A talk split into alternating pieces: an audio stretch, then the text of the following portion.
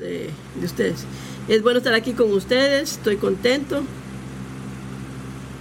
Eh, por temporadas y fuera de temporadas, eh, dejamos que Dios hable lo que quiere que oigamos, oigamos. Así que es Deuteronomio 15 y uno dice, pero no hay una gran humildad en decir, el Señor no es humilde decir, Señor, lo que tú has dicho que queramos, necesitamos escuchar, es bueno escucharlo. Venimos con expectativas, hermanos. Ayúdanos, Señor, a hacer eso.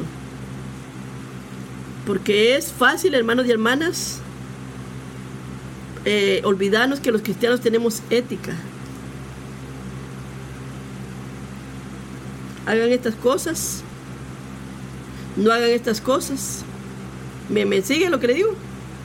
Pero nosotros decimos que ¿Qué es lo que hace a un cristiano? ¿Qué, quién es, ¿Qué es un cristiano?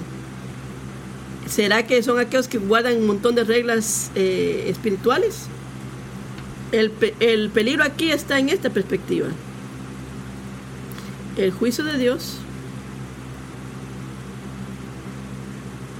va a caer sobre muchos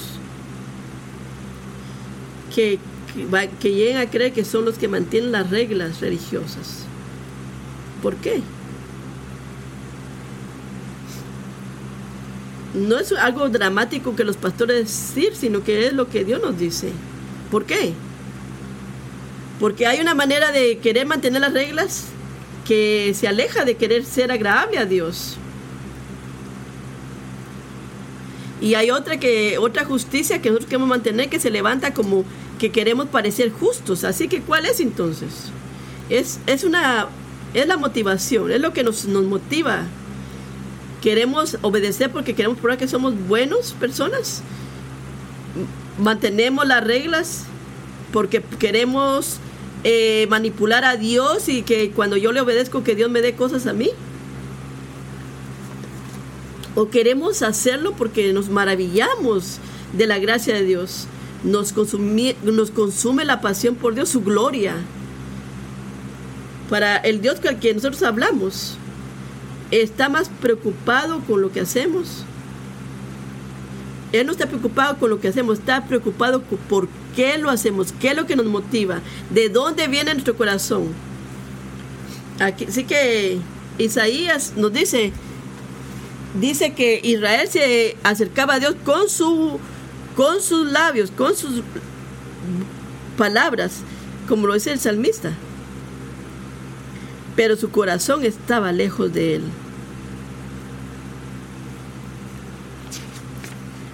Solo tomemos como un ejemplo la generosidad a los pobres. Eh, yo podría darte una lista grandísima de filantropistas que han sido muy generosos con pobres y, y, que realmente no tenían nada que ver con el Señor, no tenían nada que ver con eso, ni que lo que Dios había hecho, ni quién era Dios, eso no los motivaba para nada. Así que, ¿será que el que ellos den lo hacía malo? No necesariamente.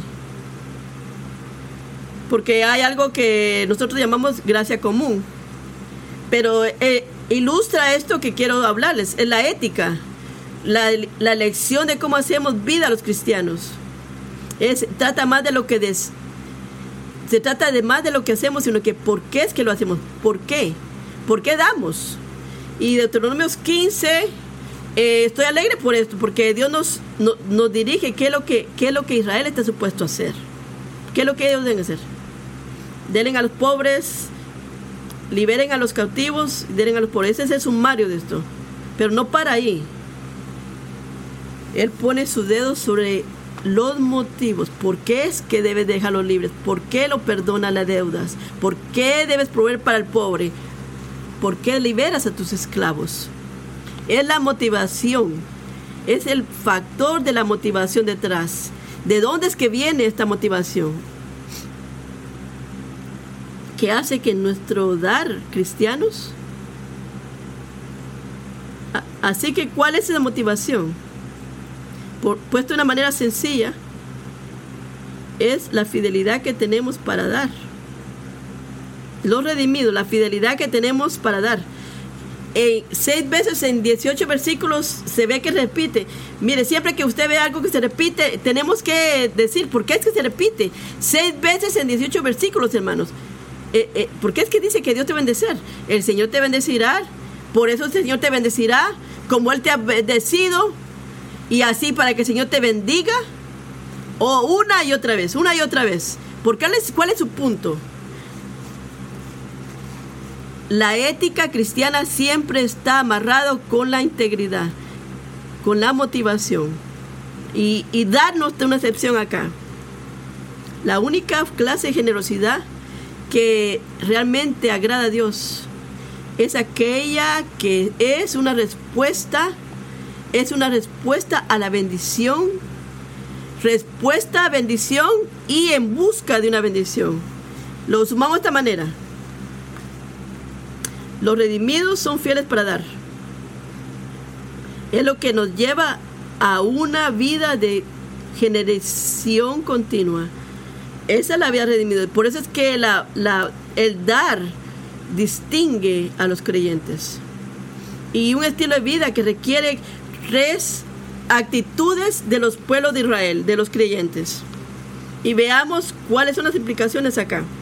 Las implicaciones que nos llevan a generosidad. Primera parte, perdón para los deudores, del verso 1 al 6.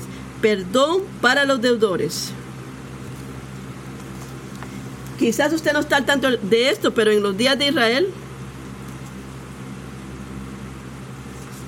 ellos no tenían banco central, no había FDIC, no había el, el market, no habían bonos, no habían cuentas de ahorro usted podía pasar eh, eh, una necesidad eh, financiera y a quién cree usted que iba?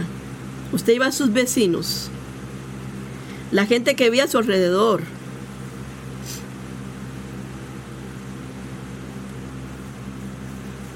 Y eso en aquel entonces y siempre pone a los acreditadores en una posición de poder, donde podían firmar y decir que una persona, el deudor, condenarlo a pobreza por, por siempre. Veamos en el verso 1.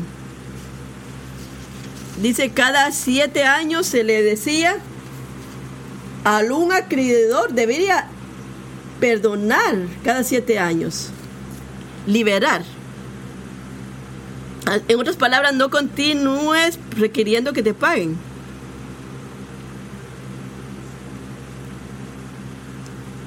No es porque Dios sea un marxista, El verso 3, véalo. Aquí afirma el derecho de tener propiedad privada. Cualquier cosa que sea tuyo, tu mano, de que tú eres quien lo maneja. Pero, ¿por qué los acreditadores del pueblo de Israel tenían que perdonar? Cualquier balance a sus hermanos israelitas cada siete años. ¿Por qué tenían que hacerlo?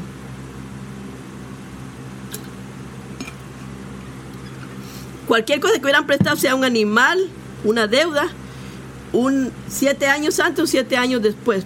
¿Por qué tenían que hacerlo de esa forma? Parece algo duro de hacer. Ve al verso 2 que dice,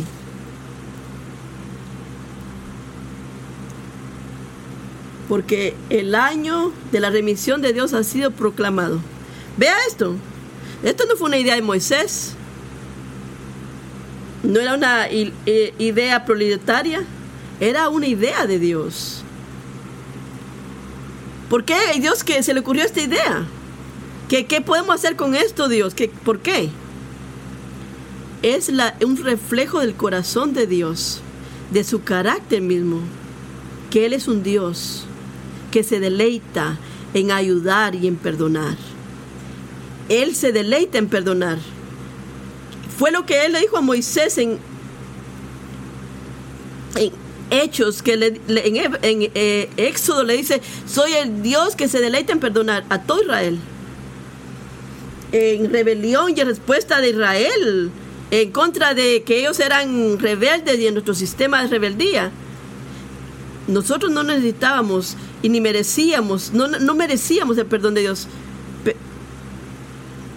Y Él nos muestra una demostración clara de su pacto con su pueblo.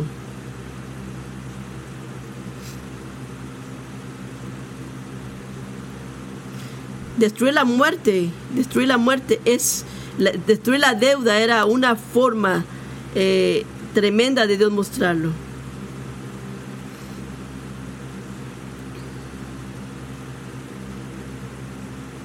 O puede ser que usted esté entre nuestros eh, eh, vecinos norteamericanos y que esta semana tuvo una, una reporte de una gran deuda que usted tiene de, con tarjetas de crédito. Y eso puede ser algo que nos controla. Puede convertirse en algo opresivo. Y mientras más usted piensa, eh, eh, usted trata de salir y más dura es la, la, carga. Y aquí lo que el Señor nos dice, si, tú, si Él no puede hacer el pago, cancela esa deuda. No importa la cantidad. No importa las causas detrás. O por qué necesitan el préstamo perdónaselos. Perdónalos completamente. No te. Porque es Dios. Es Dios quien dice, redímelo, perdónalo. Pero déjeme que clarifique algo acá. Por favor, escúcheme. Para que no nos vayamos a poner todo loco con este pasaje. Porque Dios cumplió en Cristo la ley. Ya no estamos bajo la ley en, como en un, en un tipo de, cumplimiento de cada cosa, sino que somos, eh, somos la asamblea espiritual que es la iglesia. América no, América el país no es la iglesia, no es el pueblo de Dios. La iglesia es el pueblo de Dios. Así que no tome, así que no tome Deuteronomio de 1 al 3 a tu banco esta semana y dígale, ustedes deben de perdonarme esta deuda. No, no lo haga, no lo haga. Ni vaya a decir que su pastor se lo dijo. Así que si no podemos hacer eso, entonces, ¿qué es lo que hacemos con esto? Comencemos por acá, hermanos. Ve aquí, hay un principio. El Señor es fiel para hacer un camino para que su pueblo, su iglesia, sean libres. Él es fiel de hacer un camino. Yo no estoy hablando de las finanzas que usted aún le sigue debiendo al Banco de América. Estamos hablando de una deuda espiritual que cada uno de nosotros tenemos pendiente con Dios. Esa es una deuda mucho mayor, mucho más significativa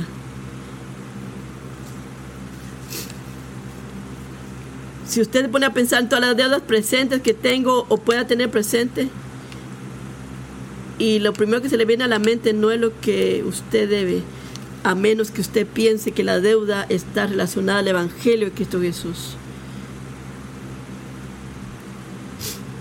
La deuda suya, la deuda suya y mía contra un Dios santo es la deuda más grande que tenemos delante de Dios. Y Él hizo un camino para que eso pueda ser perdonado. ¿Cuál es el requerimiento? No es ser una buena persona. Eh, lo que dijo Caleb temprano no es eh, decir que, yo hago esto aquello, es confiar en que lo que Él hizo en la cruz, ese es el requerimiento. Porque el perdón en el reino de Dios no es algo que usted se gana. Y esto es lo que hace el perdón tan bello, que usted ha sido perdonado porque es más grande, porque es más grande en muchas maneras. Porque tus pecados, tus pecados no se van acumulando por seis años. Piensa en eso. ¿Qué fue lo que Jesús hizo? El momento que usted y yo creímos en Él, confiamos en Él, eh, rompiste todos los mandamientos. Señor, perdóname, perdóname por todo lo que yo hice, lo que quebranté. Y Jesús hace algo ahí. ¿Qué es lo que hace? Él remueve todas tus transgresiones y deudas, tan lejos como el este está del occidente. ¿Cómo lo sabemos?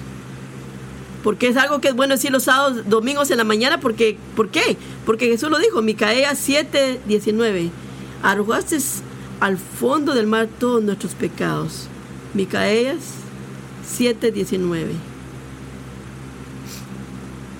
si usted está sintiendo el peso de su culpa esta mañana, usted sabe que puede ser perdonado en este mismo momento, puede ser perdonado.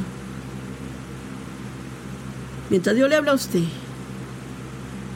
usted puede clamar a Dios desde el fondo de su corazón y clamarle al corazón y decirle Señor, perdona mis pecados, perdona mis pecados que he cometido en contra de Dios. Y Él removerá todas tus transgresiones tan lejos como está el este del occidente. No espere más, amigo. Hoy, hoy puede ser día de salvación para usted. Hoy mismo, ahora mismo. Sea reconciliado con Dios. Dios le dio a los acreditores de Israel un privilegio tremendo, que era una manera de mostrar su carácter, a liberar la ley y esa deuda que los israelitas tenían. Y Dios le da a usted el mismo privilegio hoy día, ahora de una manera mucho más grande. No estoy hablándote de finanzas. Te estoy hablando de relaciones y deudas espirituales. Te estoy hablando Mateo 6:12 perdona nuestras deudas como nosotros también hemos perdonado a nuestros deudores. Jesús nos instruye, nos, nos dirige a, que perdonemos. Relacionalmente nos dice, perdona. Dice, absorbe el costo de esta persona y en lugar de hacer una retaliación o una venganza en contra de estas personas, perdónale la deuda. No significa que nos escondemos unos otros, y no significa tampoco que no vamos a tener que lidiar con consecuencias. Porque Dios usa el dolor también para causarnos al arrepentimiento. Nos lleva al arrepentimiento. Y eso lleva a las personas al arrepentimiento. Pero debemos rápidamente, debemos ponerse en una posición de perdonar rápidamente. Aunque aún estamos como queriendo esperar que ellos vengan y que me perdonen y que hagamos esta atracción, nosotros nos ponemos en una posición de perdonar. Cada momento de nuestro día, no es, esperamos seis años.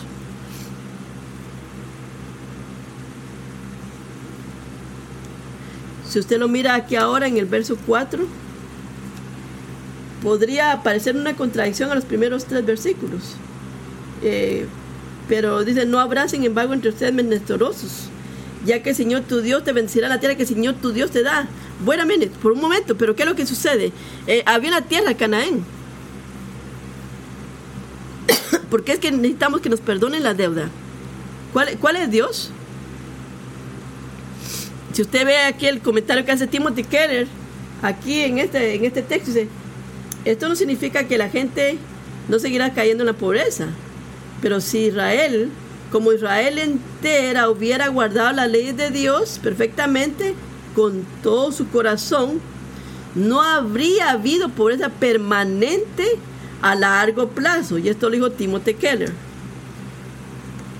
Así que, ¿cómo es que funciona esto? Del 1 al 6. Dios promete en el verso 4 que Él será fiel en bendecir a, Israel en la tierra de Canaán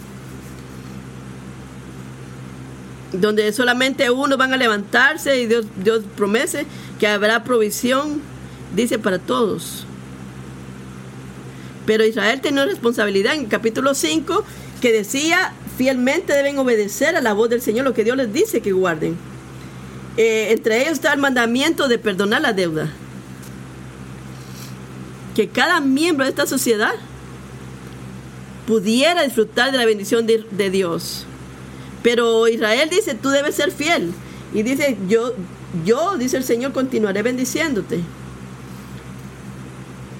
Y las naciones vecinas no iban a ejercer poder sobre ellas, sino que ellas ejercerían poder sobre estas naciones. Pero el verso 6 ha sido tan abusado, hermanos, en muchos círculos cristianos, ha sido abusado. Aquí hay una palabra de, precaución para ustedes. Recuerda, hermano, que somos gente diferente y estamos bajo un pacto diferente. Así que Así que obedecer a Jesús y perdonar a la gente que te rodea no es una sal de la deuda rápidamente o una estrategia de arte rico rápidamente. Y a manejar de otra manera es un falso evangelio. El el principio aquí sí permanece. Es ver la fidelidad de Dios que dice te bendeciré y que nos lleva y nos motiva a obedecerlo.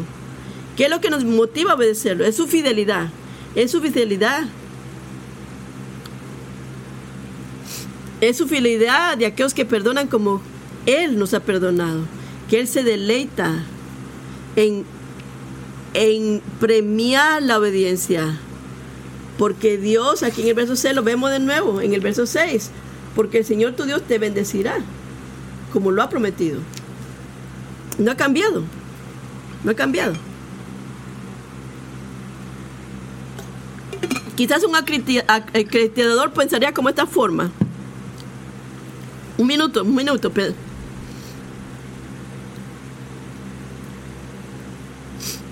Si Dios me dice que perdone a todas las personas que me deben dinero, eh, ¿qué voy a hacer acá? ¿No será que me voy a ir a la bancarrota si lo hago? ¿Qué, ¿Y qué hay sobre mí? No, no, de Moisés dice, no, no, no. No, porque, porque aquí dice en el verso 6, porque el Señor tu Dios te bendecirá y no habrá ningún pobre, incluyendo aquellos que al perdonar deudas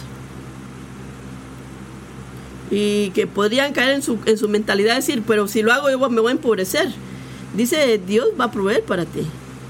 Dios te va a sostener. Porque Él ha prometido bendecir. Porque está mediada a través de la generosidad y la obediencia de sus hijos. Porque esto no estaba eh, amarrado al comportamiento de un hombre. Porque el Señor tu Dios te bendecirá. Solamente si las personas a tu alrededor son generosas como tú esperas, sino que Él dice aquí como Él lo ha prometido. Porque Él es un Dios que mantiene sus promesas. Él es fiel. Él dijo, te voy a bendecir. Y Él mantiene sus promesas. Él era la mo- motivación principal para que Israel obedeciera a los mandatos de Dios, incluyendo perdonar la deuda. Amigos, la misma fidelidad de Dios te equipa y te da el poder para que tú puedas perdonar a los que te deben. Él será fiel a ti. Lo que es imposible para ti no es imposible para Dios. Nuestro Redentor nos promete bendecirnos y nos lleva a que tengamos un estilo de vida que perdona. Ahora en la parte 2, provisión para los pobres, del verso 7 al 11.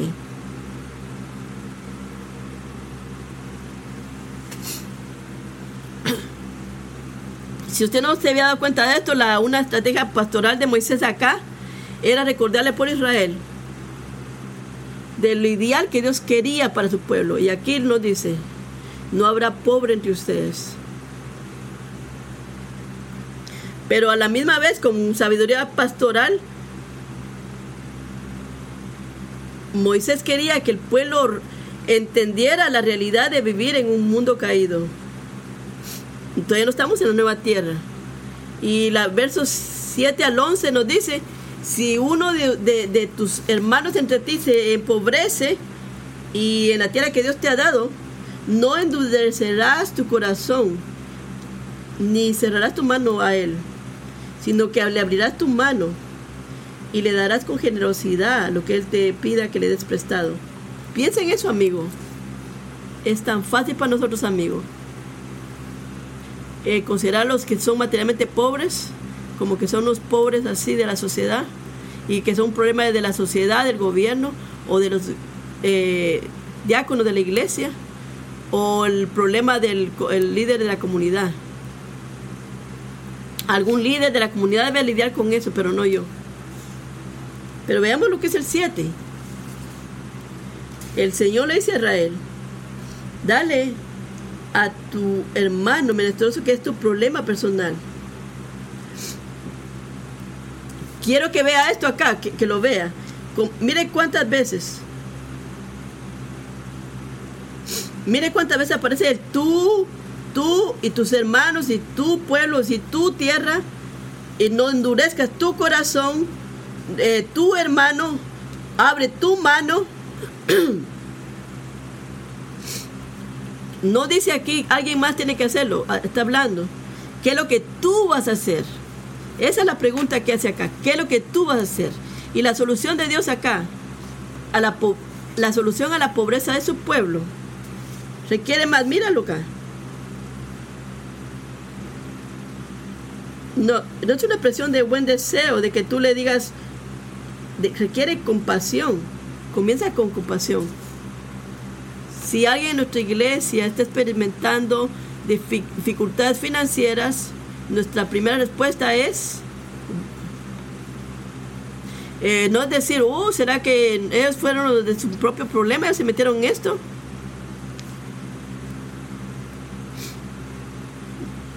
Nuestra respuesta debe de ser esta.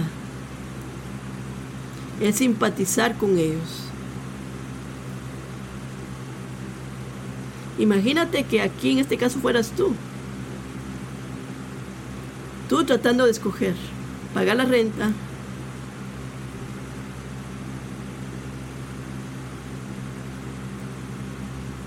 Vean aquí la ausencia completa.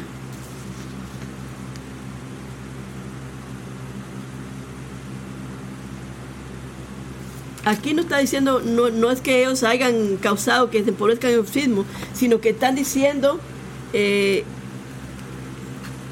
mira lo que tú puedes hacer por ellos. Eh, mándalo y dale un abrazo. No está diciendo, actúa en tu compasión prestándole al necesitado todo lo que necesita para que ellos puedan solventar su necesidad.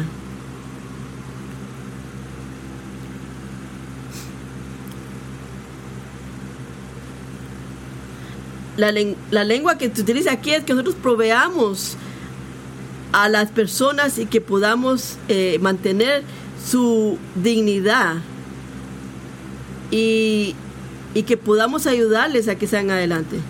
Eh, una iniciativa de ayudar de nuestra parte. Pero el estándar bíblico se mantiene acá. No pensamos en lo que ellos merecen eh, y que así vamos a darles generosamente, sino que es la necesidad demostrada, es la necesidad que ellos tienen. Y los eh, apóstoles en la iglesia inicial mostraban eso. Y los apóstoles a su vez con gran poder seguían dando testimonio de la resurrección de nuestro Señor Jesús la gracia de Dios derramada sobreabundantemente, pues no había ningún necesitado en la comunidad. Y esto está en Hechos 4, 33 a 36. Es, es la misma traducción que estamos viendo en Deuteronomios, pero aquí está en Hechos.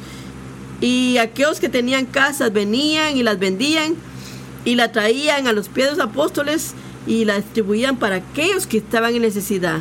Mira el foco de la necesidad eran los hermanos de la iglesia. Y Pablo afirma lo mismo pensamiento en, en Gálatas 6, 10.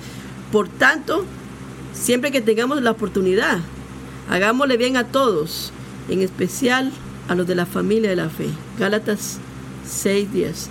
Mi exhortación a ti esta mañana es, si usted es miembro de Iglesia Kingsway, esté atento esté atento a qué es lo que está sucediendo en la vida de nuestros hermanos. ponga atención, vea. Cuando alguien diga, alguien perdió el trabajo, cuando usted escuche que alguien tiene una situación médica muy significativa o que su trabajo ha sido, está lento.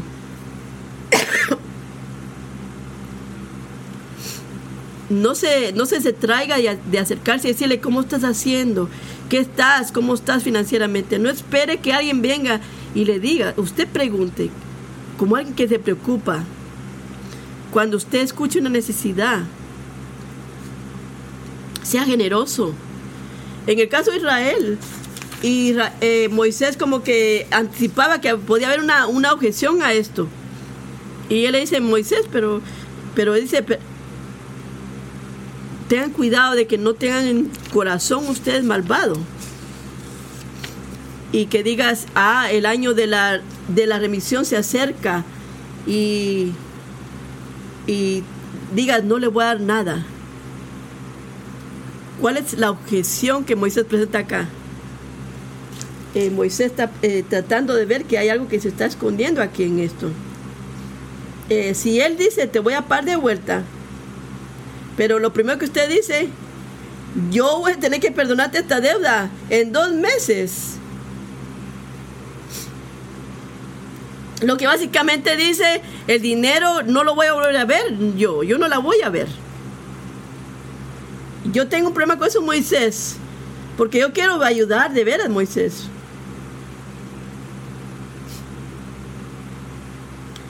Pero que no me, que no me va a costar nada a mí.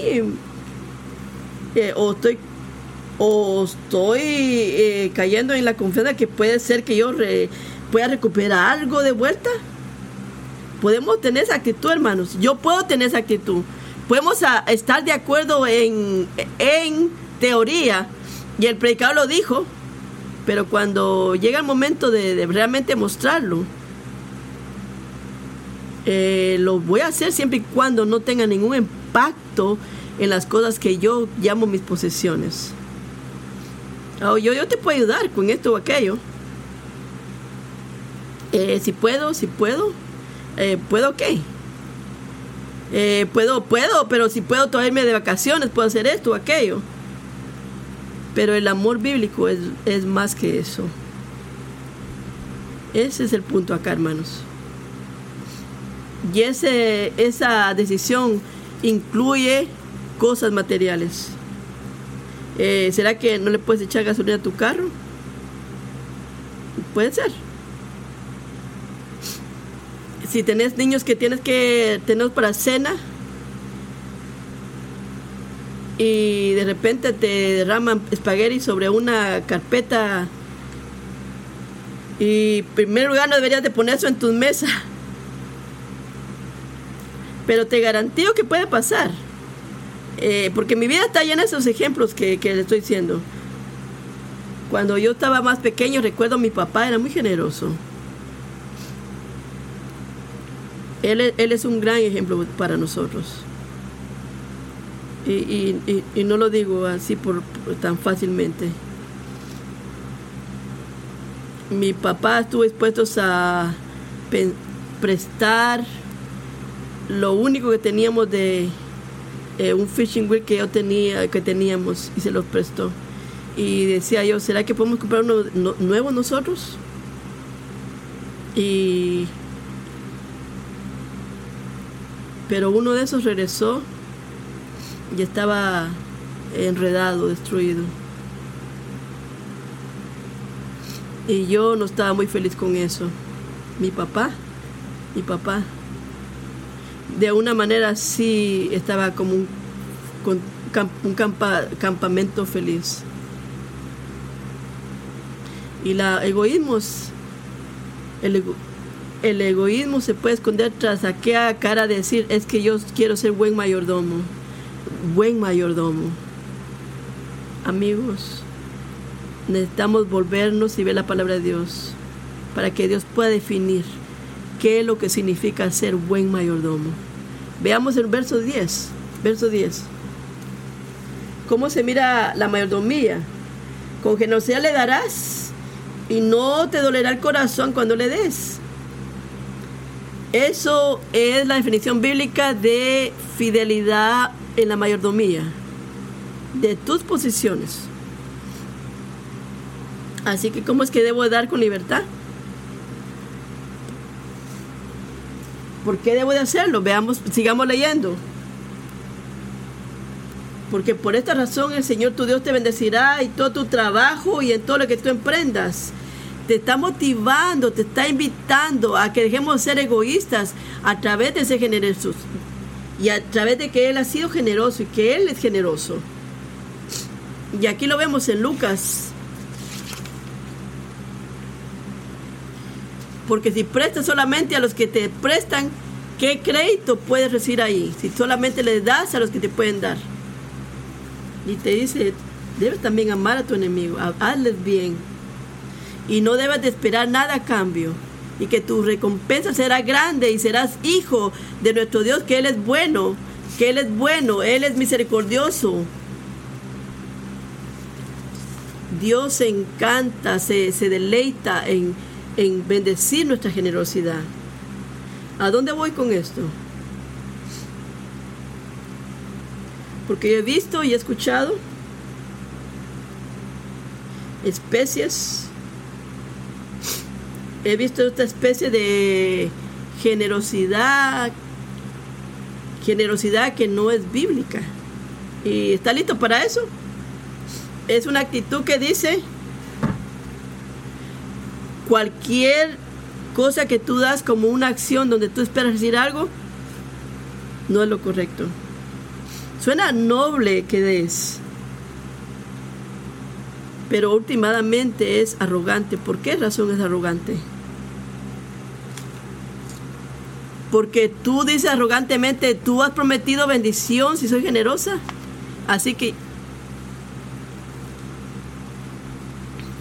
que, yo no soy como los mortales que doy, doy y, y quiero bendecir porque yo sé que tú has prometido bendecir, pero yo no doy con esa acción. Pero Dios usa las cosas materiales para sus propósitos. Y Él dice, te recompensará. Pero no es para que te hagas muy grande tú. No, él está haciendo grande su nombre, porque él, él está mostrándole al mundo que su, Él es bueno, que él es, su mano es buena, la abundancia de su reino. Véalo en el verso 10. Por eso el Señor te bendecirá. Él no se, esto no se centra en nosotros, sino que se centra en la gloria de Dios y que todo lo que damos refleja la generosidad de Dios y su fidelidad. Así que cuando Dios nos bendice, Él lo hace no para que experimentemos el gozo de juntar y, tener casas más grandes, 10 carros, sino véalo, sino que te enriquecerá en grandes maneras para que tú puedas ser generoso. Así que si tú quieres ser generoso y ser motivado, él quiere, Él quiere que tú seas generoso y esa debe ser nuestra motivación. Así te da unas maneras prácticas de hacerlo. Si tú luchas con eso, quiero motivarte.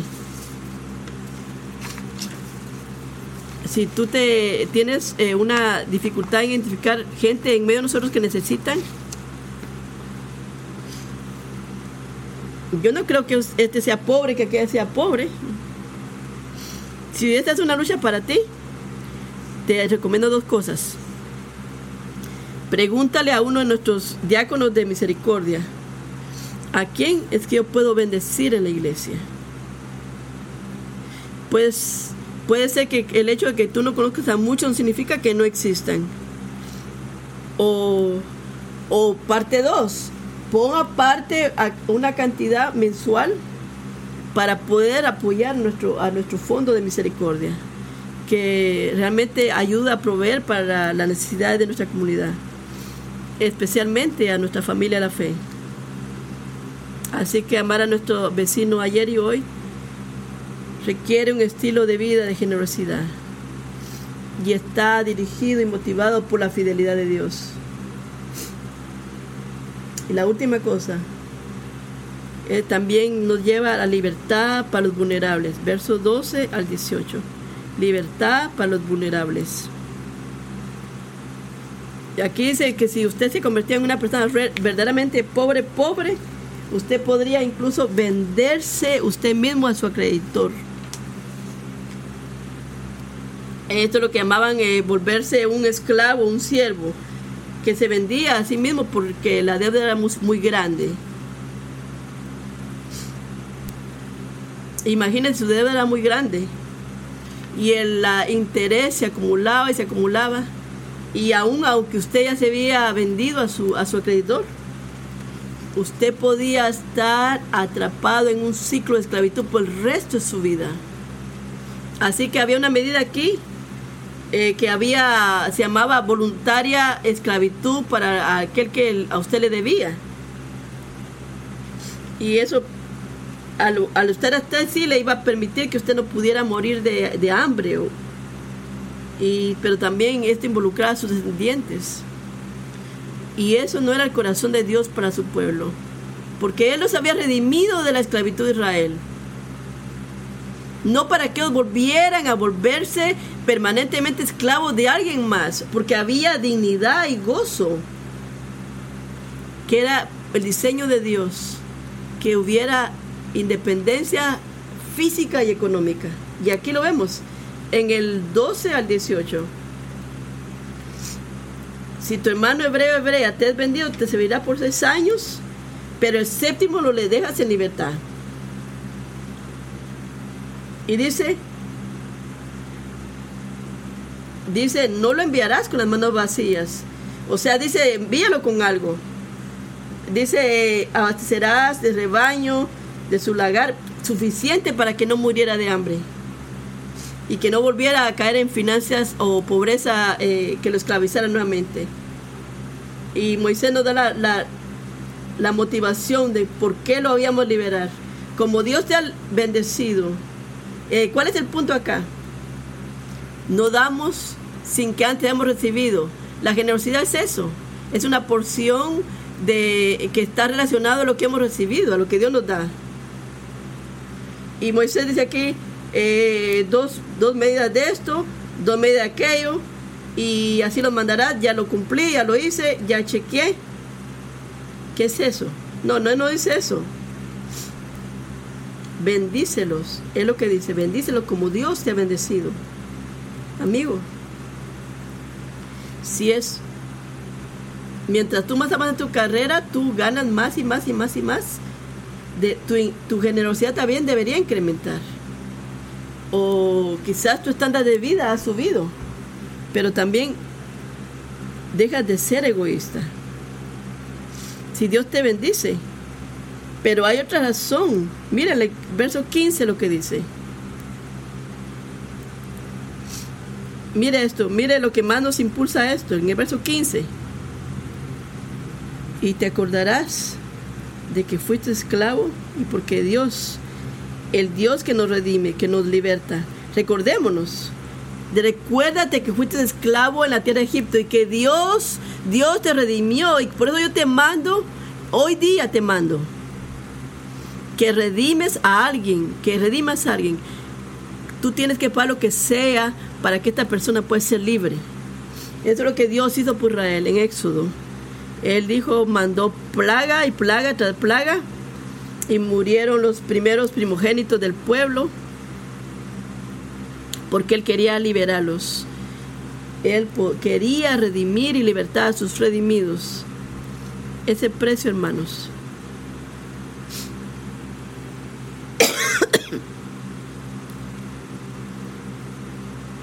ese punto de redención, de liberación, nos apunta a un mayor éxito, a una mayor redención que vendría cientos de años, pero en esta ocasión ya no era una libertad de una esclavitud física, sino de nuestro pecado. Tu redención, cristiano, costó, le costó a Dios su propia vida y la pagó voluntariamente por el gozo que había puesto delante de él, de verte a ti y a mí libres. Veamos el 18.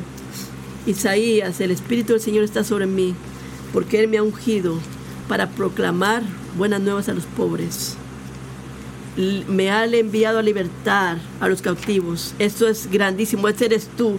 Eh, abrir los ojos de los ciegos, a dar libertad a los que están oprimidos, a proclamar el año del Señor. Así que Jesús cumplió esas palabras en un sentido, con sus milagros, con sus sanidades, pero lo cumplió en una manera mucho más grande eh, a través de su muerte y su resurrección para asegurar tu libertad del pecado. Y es el mismo evangelio que Moisés nos dice acá. Sí, ahora tenemos libertad del, del poder del pecado, pero mira, mira lo que viene. Viene el día cuando la nueva tierra la nueva tierra y el nuevo cielo, seremos libres para siempre. Y tengo buenas noticias. Así que si tú has luchado toda tu vida con materiales y pobreza espiritual y material, viene un día liberación. Pero no, el ideal no es de que no habrá pobres entre nosotros. No, no, es, no es eso, sino que por qué es que podemos ser generosos, por qué debemos. Porque Dios es quien restaura y liberta. ¿Por qué debemos ser generosos cristianos? Porque tenemos un Dios que redime y perdona. Juan 3:16. Que Dios en Cristo puso su vida por nosotros. ¿Y no deberíamos también poner nuestra vida por nuestros hermanos? Pero si alguien tiene materiales de este mundo y ve a alguien más en necesidad y cierra su corazón contra él, ¿dónde está el amor de Dios en él? ¿Dónde puede estar el amor de Dios en él?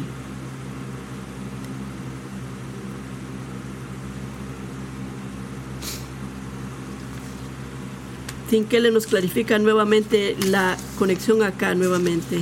Y dice así Tim Keller.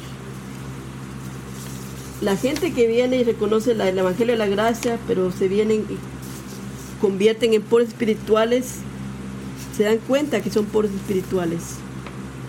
No pueden decirle a ellos, mira cómo sales adelante tú mismo. Porque Jesús no hizo eso con nosotros espiritualmente.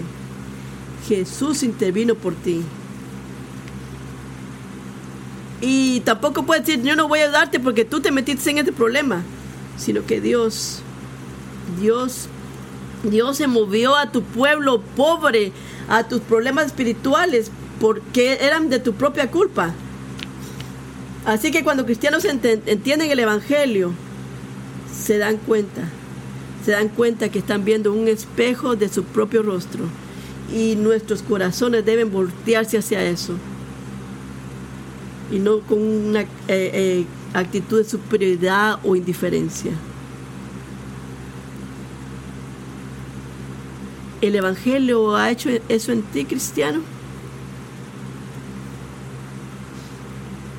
¿El estilo de vida de tu vida generosa testifica que este Evangelio lo entiendes? Esa es la pregunta esta mañana.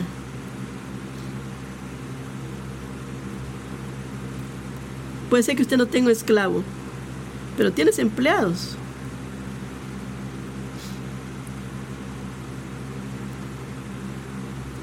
Muchos de nosotros estamos en posiciones de autoridad que podemos hacer cosas que tienen implicaciones financieras a los que nos rodean. Así que estemos guardando esas áreas.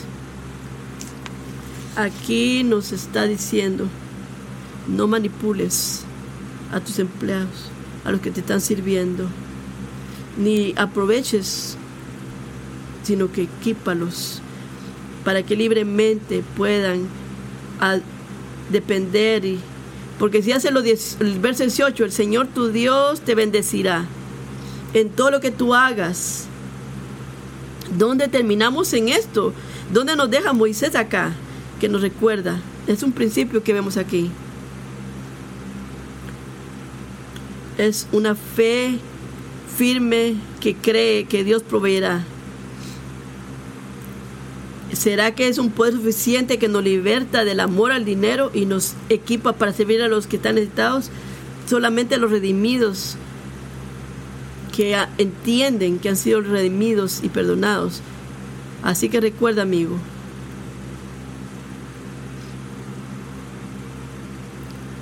Dios se preocupa mucho más de que tú des, sino que por qué es que lo haces.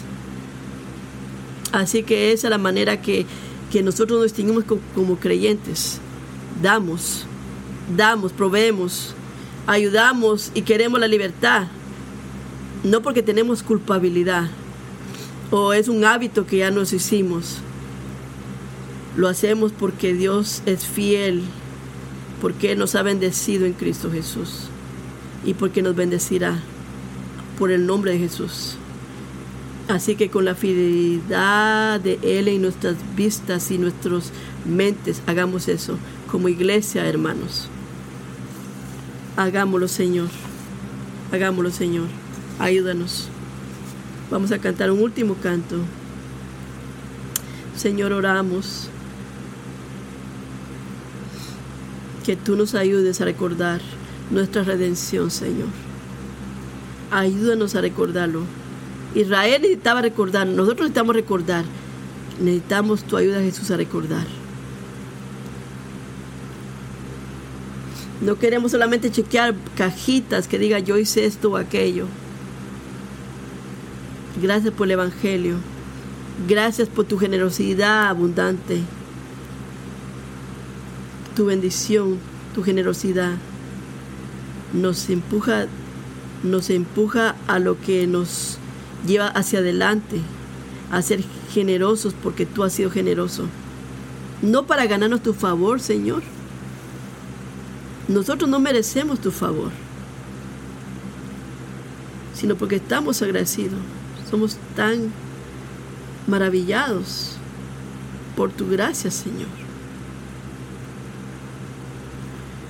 ¿Podrías tú, Señor, hacer una comunidad de creyentes que se deleitan, se deleitan en ser generosos, Señor.